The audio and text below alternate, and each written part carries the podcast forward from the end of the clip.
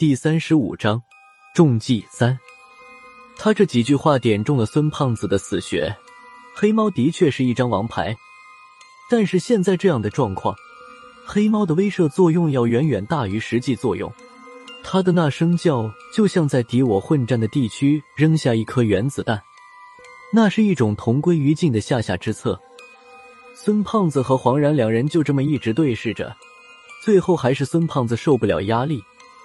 将黑猫重新抱在怀里，同时向后连连退了几步，将自己的影子撤出了黄然三人的范围。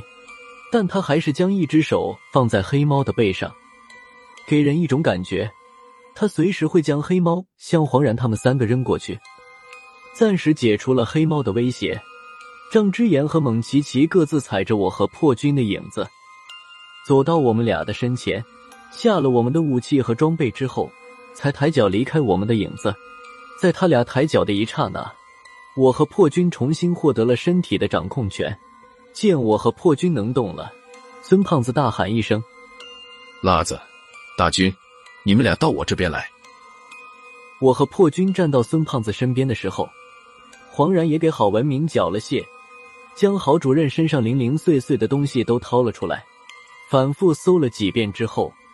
黄然才抬腿从郝文明的影子中走了出来，控制住局面之后，他回头看了张之言一眼，手指着远处的一个角落说道：“还有一个。”张之言会意的点了下头，转身向黄然手指的方向走去。重获自由的郝文明一动不动的站在原地，他盯着黄然良久，突然伸手拍了两下巴掌，说道：“不是我说。”你这个局设的还真是漂亮。当年你在我手下的时候，怎么没发现你有这个本事？我以前一直都不相信高亮会上别人的当，真没想到他会栽在你的手里。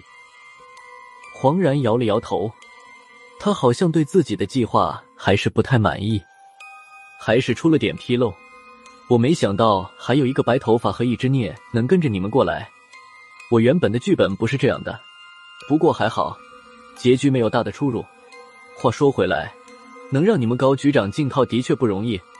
他在上面前前后后炸了我十几二十次，有两三次我都以为被他看穿了，差一点就要向他交底。好在最后一刻我还是忍住了。郝文明冷笑一声说道：“你这份心思也了得，为了让高亮入局，你还先巴巴的造出来一个假妖种。不是我说，对付高亮他们几个。”有外面那群狼就够了，用不着这么大费周章吧？郝主任的话刚说完，黄然又呵呵的笑了起来。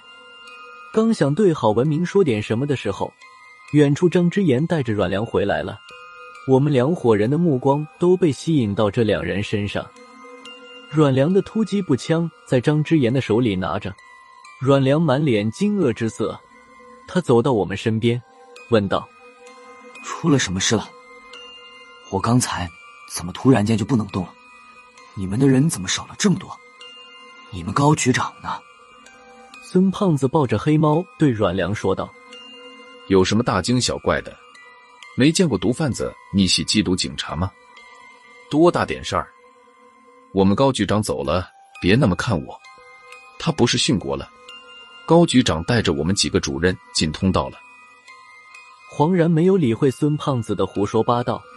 他看着郝文明，继续说道：“郝主任，跟你交个实底，这个局我设了一年，但是为了一个高亮，加上邱不老他们几个，还不用我费这么大的气力。”说到这里，他好像想到了什么，捂着嘴又笑了一下，接着说道：“你真以为这个妖种是我造的西北货？真是太给面子了！我要是有那个本事……”早就把你们民调局从地球上移除了。郝主任脸上的表情有些僵硬。